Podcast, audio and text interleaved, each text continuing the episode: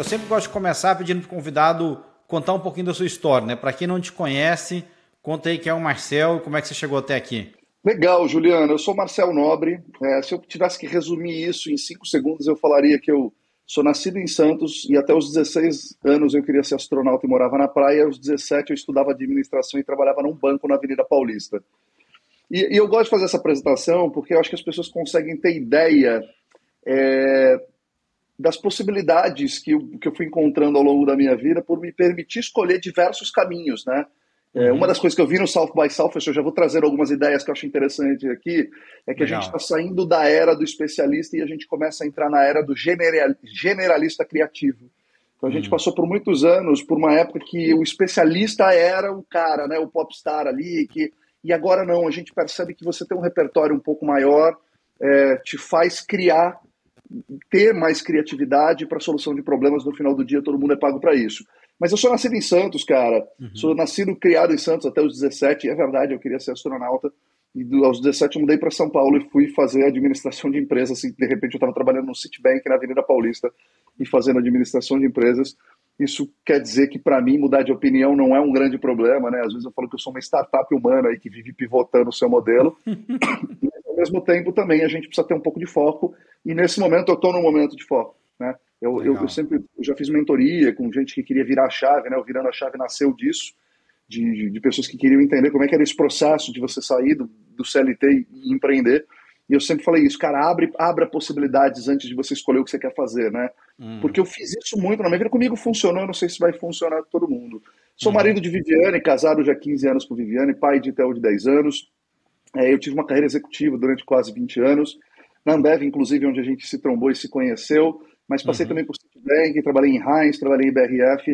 Em 2016, não é uma história tão glamourosa e tão sexy de contar, mas em 2016 eu entro numa sala achando que eu vou ser promovido e eu sou demitido, simplesmente por uma mudança estratégica da empresa a qual eu trabalhava, e isso faz parte do jogo. E a uhum. partir dali eu resolvi, então, é, realizar o sonho, é, não tão glamouroso assim, mas eu sempre fui um cara muito intraempreendedor, muito inquieto, chato, vai, vamos dizer assim, chato, que não está não se satisfaz com a caixinha que te colocam ali, quer meter o bedelho na área dos outros e tudo mais. Uhum. E aí eu fui empreender, cara. Eu tive possibilidade de voltar ao mercado de trabalho, mas eu queria dar uma chance a eu poder empreender e testar algumas hipóteses que eu tinha. Obviamente que não tão corajoso quanto eu falo hoje, porque quando você trabalha 20 anos com uma uhum. CLT, a CLT é uma banheira quentinha, gostosa, confortável, que dá preguiça de sair. É, mas depois eu descobri né, que, eu, que eu posso ser capaz de gerar receita e fazer negócios sem ter a chancela de uma grande marca por trás, sem ter uma estrutura, é, com muito frio na barriga, com né, empreender uhum. no mundo já é difícil, no Brasil é mais difícil ainda, mas dá para empreender fazendo tudo certo e ganhar dinheiro no Brasil também. Isso não pode ser desculpa para as pessoas fazerem coisa errada, que é o que eu mais vejo uhum. por aqui. É isso. Não, no Brasil é muito difícil, por isso eu não emito nota. Não, eu nunca quebrei uma empresa no Brasil. Eu já tive duas empresas, né? É, a primeira eu fechei, que foi uma consultoria, mesmo dando certo, porque eu descobri que não era aquilo que eu queria fazer pro resto da vida. Uhum. E foi isso, Juliano. E aí, cara, quando eu saí, na verdade, do mundo corporativo, é, eu fui empreender, meio que no susto, uhum. porque foi uma opção o desemprego, mas ao mesmo tempo eu tive outras possibilidades de voltar para o mercado, mas eu resolvi ir por esse caminho e eu falei, cara, eu sei que eu fui descobrir que não existe dar errado, né? Existe desistir porque se você não é preguiçoso, né, se você sabe fazer alguma coisa bem, sempre vai ter alguém para pagar por aquilo. Se você fizer uhum. isso bem e não desistir e for trabalhador, não tem como dar errado a não ser que você desista. E foi isso que acabou acontecendo. Eu, eu comecei com uma consultoria é, de melhoria de performance para pequenas e médias empresas, é, mas com foco muito em estratégico, mas com a execução junto, né? Porque eu percebi que a maior carência dessas empresas era ter o planejamento e executar o planejamento. Eles só executavam um não planejamento. Uhum. Então, foi muito legal, foi muito interessante. Eu tive a oportunidade de sentar ao lado de 27 CEOs diferentes, de mercados completamente aleatórios. De novo, isso me trouxe muito repertório. Uhum. E até um dia. E aí, ao mesmo tempo, né, nessa abertura a novas possibilidades, eu comecei a dar aula em algumas escolas de negócio. Me apaixonei por esse negócio de dar aula. Fui fazer mentoria com startups, ainda faço. Fui, fundei o, o, podcast, criei o Virando a Chave, que uhum. faz uns dois anos que eu não gravo, eu digo que eu sou um ex-podcaster aposentado, mas está lá, tem os seus 26, 27 episódios gravados. E... Você ficou na estatística dos três meses, então, olha lá. Ó. Não, não, fui, fui quase dois anos, cara. Fui uns ah. dois anos aí. E a gente parou, eu fazia uma vez, eu comecei por semana, depois virou quinzena. A gente durou aí um ano e meio, mais ou menos. Pode ser que em algum uhum. momento a gente volte, mas pelo momento que eu tô, eu não, não, não consigo priorizar isso, né? É, uhum. E é isso, cara. E aí, na verdade, em algum momento, no meio da pandemia, eu tive alguns contratos bloqueados da consultoria, e aí começou a voltar e aí eu comecei né, a pensar no meu ikigai, né, o que você gosta de fazer, uhum. mais o que você sabe de fazer e mais o que alguém te paga né, por aquilo, né? E eu fui descobrir que, cara, o que eu gostava mesmo era de dar aula e fazer podcast e tudo mais, mas de trabalhar com comunicação e com impacto uh, de gente. E comecei a estudar muito sobre como é que a gente aprende, como é que a gente forma a memória. Fui estudar neurociência, fui estudar futurismo, fui fazer um monte de curso e fundei a Beta Lab, cara, que é um ecossistema, né? Então, a primeira coisa da Beta Lab é que ela não é uma empresa, ela é um ecossistema, até porque eu acredito que esse é o formato de trabalho do futuro, né? Provavelmente meu filho Theo, de 10 anos, provavelmente ele vai trabalhar em ecossistema e não vai trabalhar em grandes corporações, eu imagino. Então, eu fundei a Beta Lab com esse conceito não só do que seria o business, que é um ecossistema de aprendizagem corporativa, mas um modelo de negócio também no modelo menos estrutural é, fixo e muito mais ecossistema squad flexível, variável. E tem sido muito interessante, né? A empresa tem dois anos, tem sido muito interessante essa experiência. Cara, acho que vale a pena a gente fazer uma pausa aqui e você explicar um pouquinho, então, o que, que é o ecossistema, qual que é a diferença da, da empresa tradicional para o ecossistema, porque, de novo, acho que talvez você esteja numa fronteira que, que as pessoas não estão enxergando ainda, né? Então, conta um pouquinho o que, que é que, que é um ecossistema para você? O que, que é um, um, formato tradicional de trabalho hoje em dia, né, Juliano? Assim como a minha esposa trabalha, a maior parte dos meus amigos. E esse speech não é um speech contra o trabalho tradicional, contra eu não rasguei minha CLT, eu não queimei minha CLT, eu não sou nada disso. Eu acho que tem. Uhum. O empreendedorismo não é o melhor caminho para todo mundo, não é uhum. é para todo mundo, assim como o mercado de trabalho não é para todo mundo e não é o melhor para todo mundo. Mas, para a minha vida e para o que eu queria, buscar de estilo de vida, de qualidade de vida, de modelo de negócio, né, é, fez muito sentido. Então a consultoria já era um formato. Eu, quando saí do meu último emprego, eu fiquei desempregado, eu já comecei a trabalhar por ecossistema. E o que, que era isso? Então eu dava aula em três empresas de treinamentos e, e de, de, MBAs e tudo mais. Eu fui fazer mentoria com startups, eu inventei uhum. um produto que era mentoria para empreendedores, fui fazer mentoria com, com profissionais e com líderes, é, dentro do. Criei o podcast Virando a Chave. Dentro do podcast Virando a Chave, eu criei uma loja de camisetas em parceria com a Reserva. Então, isso, de certa forma, é trabalhar em ecossistema. Eu não estou trabalhando só para uma marca, para uma empresa, num cargo só. Então, eu tenho a capacidade de cumprir diversos papéis diferentes em organizações diferentes, uhum. conectado de uma forma sem nenhum vínculo mais profundo, a não ser que eu queira criar. Então, eu, já, eu trabalho uhum. já em ecossistema desde 2016. Então, estou fazendo uhum. sete anos que eu já trabalho dessa forma. E quando eu fui fundar a Beta Lab, e, e, no tamanho que a gente está também, porque eu não sei se uma, uma KPMG, uma Accenture, uma Ambev vai conseguir ser um dia um ecossistema. Mas uhum. eu também não sei se um dia a gente vai ter empresas tão grandes assim, ou se ao invés da gente ter uma empresa muito grande, a gente vai ter 100 ecossistemas que conseguem uhum. trabalhar mutuamente e talvez, na minha visão, seja algo mais equilibrado em termos econômicos para a sociedade e tudo mais. Então, trabalhar por ecossistema, como é que a gente funciona hoje na Beta Lab? A Beta Lab não tem funcionários fixos, mas eu uhum. tenho várias pessoas conectadas nesse ecossistema. Eu tenho, por exemplo, 30 professores desenvolvidos e homologados dentro do nosso sistema que trabalham em projetos junto com a gente. Eu tenho uhum. empresas de realidade virtual e gamificação. Eu tenho uma uhum. produtora de vídeo. A Voz e Conteúdo é nossa parceira para se tiver algum projeto de podcast, eles ajudarem a gente a produzir isso com caráter educativo para as empresas. É, uhum. Então, a gente vai conectando peças fundamentais dentro desse ecossistema e, e, e, a gente entende a dor das empresas. Hoje a gente tem muito orgulho, a gente atende 25 das maiores empresas do Brasil, muitas multinacionais, como alguns players que eu comentei com você aqui, uhum. e a gente trabalha 100% num ecossistema. E para a empresa, para o nosso cliente, não muda muita coisa, porque a gente tem um alinhamento tão grande, a gente se fala tanto com essa equipe multidisciplinar, e existe um alinhamento de projeto, de cultura, para eles fazerem parte do ecossistema tão grande, que para o meu cliente final, ele nem percebe, às vezes, que isso é um ecossistema, porque é uma entrega, uhum. já está muito azeitado, já está muito alinhado. Então, é uma entrega muito consistente de um projeto multidisciplinar. Só que se eu fosse ter dentro de casa uma produtora de vídeo, uma produtora de áudio, um casting de atores, uma empresa de realidade virtual, uhum. eu talvez tornaria o meu negócio inviável, ou tão caro, Sim. com uma margem tão baixa, que não faria sentido para a gente como o ecossistema funcionar. Disso para uma DAO é um passo mas a gente ainda está no formato ecossistema. Entendi. Marcel, eu quero, eu quero entrar um pouco no detalhe da, da Beta Lab, já que você começou a contar, mas acho que antes, você não se importar, né, eu queria voltar naquele, naquele momento que você falou, né, pô, tava, entrei numa sala, achei que ia ser promovido, recebi uma carta diferente, né? É, cara, assim, como é que, né, por ter sido surpresa, acho que você não estava preparado, né? Assim, não, acho que você não teve as indicações da empresa, etc. Cara, daquele momento, depois daquele momento, né, como é que você se organizou mentalmente, né? Tem uma, tinha uma clareza que assim, não, então agora daqui para frente, cansei do mundo corporativo, vou tentar empreender, ou você foi tentando fazer as duas coisas, tentando achar, né, continuar no CLT enquanto você empreendia, até ver qual dava certo primeiro, né? Como é que foi aquele, aquele né, acho que foi aquele momento cinza, né, para se estabilizar, deve ter sido de um aprendizado muito grande. Queria que você compartilhasse com a gente.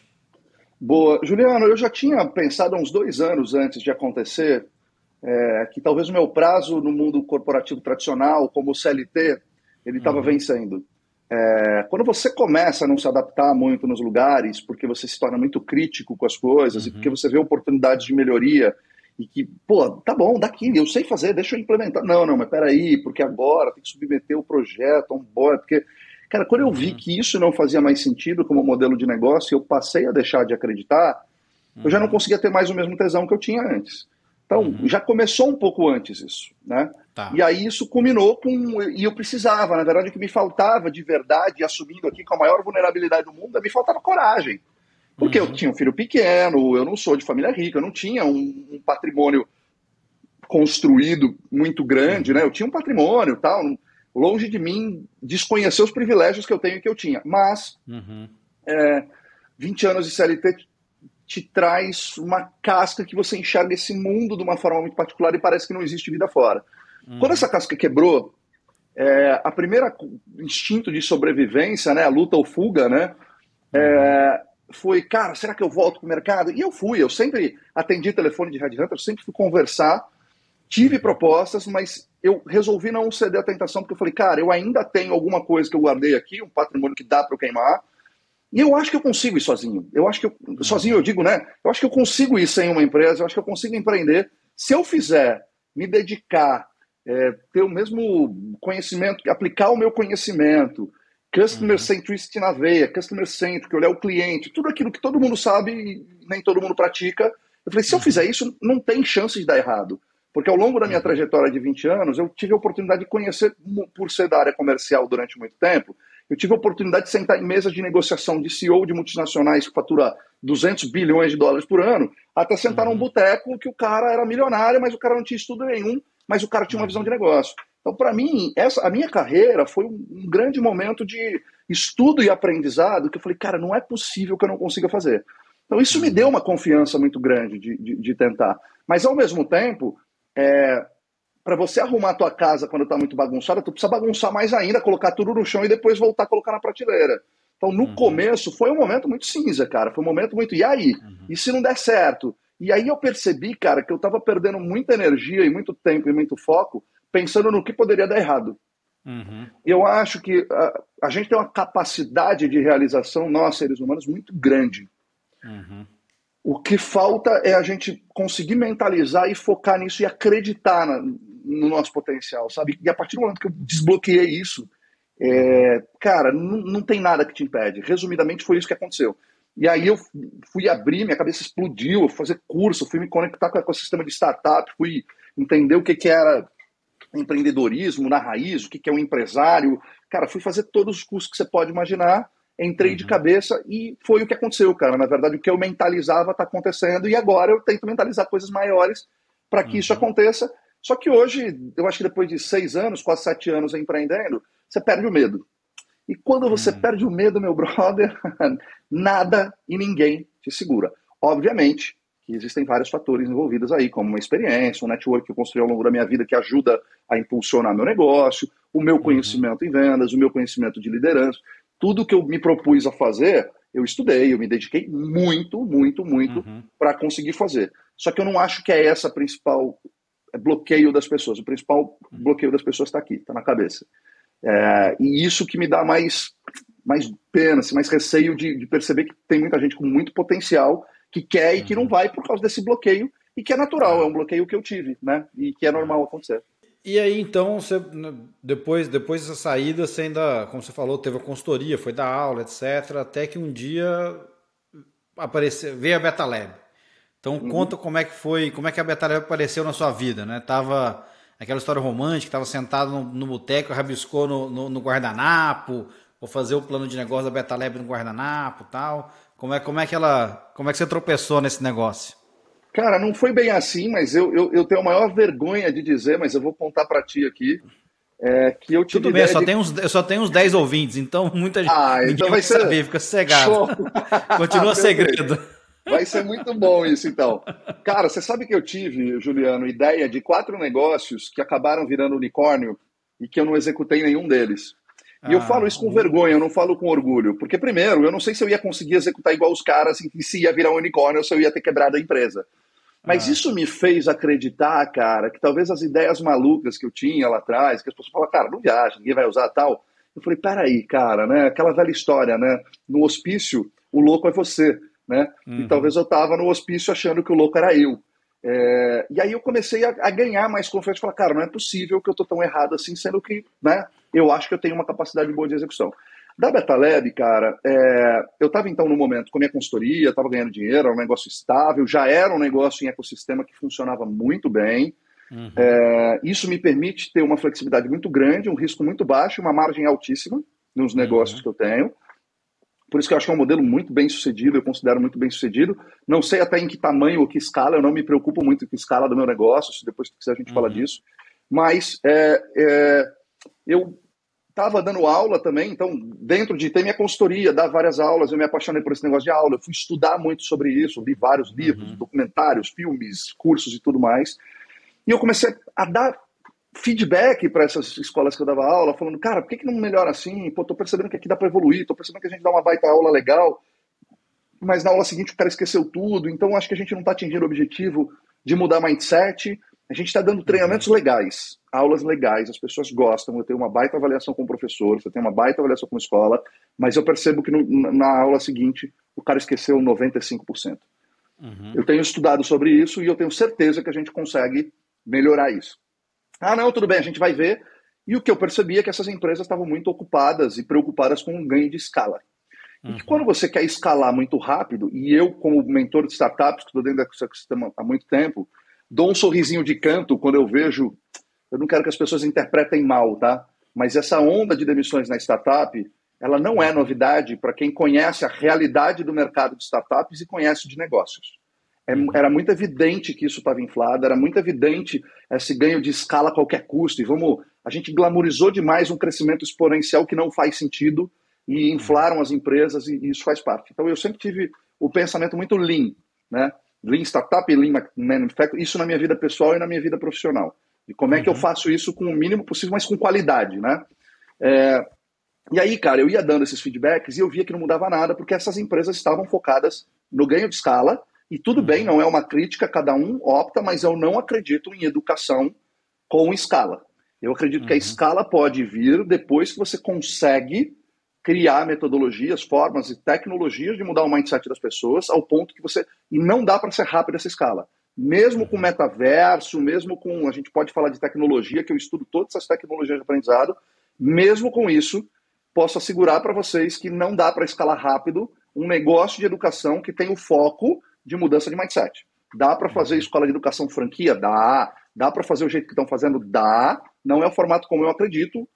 E eu estou te falando isso como professor e quem foi aluno dessas escolas também. E eu uhum. percebi, sentei na cadeira do aluno e percebi que era muito legal, mas que a quantidade que ficava retido de aprendizado era muito pequena. Resumindo, Juliano, um certo dia eu sentei e falei, cara, e que gai, né? O que, que eu gosto de fazer, o que, que eu sei fazer, o que, que alguém paga para fazer? Cara, treinamento. É, é, dar aula é uma coisa que me mobiliza muito, acho que tem um impacto muito forte, tem um propósito por trás, meio buzzword aí o propósito, mas tem verdadeiramente para mim. É, só que, cara, não é desse jeito que a galera tá fazendo. E aí eu comecei a uhum. pensar o que, que seria uma empresa de treinamentos daqui a 15 anos. E comecei a falar, bom, não vai ser uma empresa, ou vai ser uma DAO, né, uma organização descentralizada autônoma, ou pelo uhum. menos vai ser um ecossistema. Então tá, eu vou fazer no formato de ecossistema. Segundo, vai ser uma empresa que não vai se, se limitar a treinamento, mas que vai trazer experiência, que vai trazer conteúdo, que vai trazer tecnologia, que vai questionar as formas tradicionais de ensino, que vai quebrar as paredes corporativas e das escolas e dos espaços para fazer coisas que podem ser desde metaverso, com gamificação, com ator e atriz, com música, com cara, com tecnologia, com, com tudo que a gente puder usar. A gente tem muita, muita ferramenta, muita metodologia para fazer isso e ninguém está fazendo. A gente continua ensinando a forma de, de ensino que a gente tem hoje tradicional. Ela tem 300 anos. Ela vem da época da Revolução Industrial, onde a escola era feita para preparar a gente para trabalhar em fábrica e a gente continua uhum. fazendo isso até hoje, inclusive com adultos nas empresas. Cara, não é possível que a gente não tenha capacidade de fazer algo diferente disso. A gente tem tecnologia, a gente tem conhecimento, falta alguém para fazer. E aí eu falei, cara, então eu vou fazer, só que ainda não sei o que vai ser isso. E aí eu comecei a insanamente escrever sobre isso, não no papel e caneta no bar, mas em casa mesmo. Às vezes eu estava dormindo, eu não conseguia dormir, eu ficava escrevendo, não, então vai ser isso, vai ser isso. Fui jogando, fui fazendo um brainstorm, fui construindo, fui validando essa ideia com amigos, com pessoas, com meu networking de gente que trabalhava em empresa, uhum. até o momento que eu cheguei no que eu queria ali. E eu fundei a Beta Lab com esse conceito de ser beta, porque ela está em modo beta o tempo todo, então hoje é isso. Amanhã, se a forma como a gente aprende mudar para um, um Neuralink, a gente vai virar um produtor de conteúdo para Neuralink.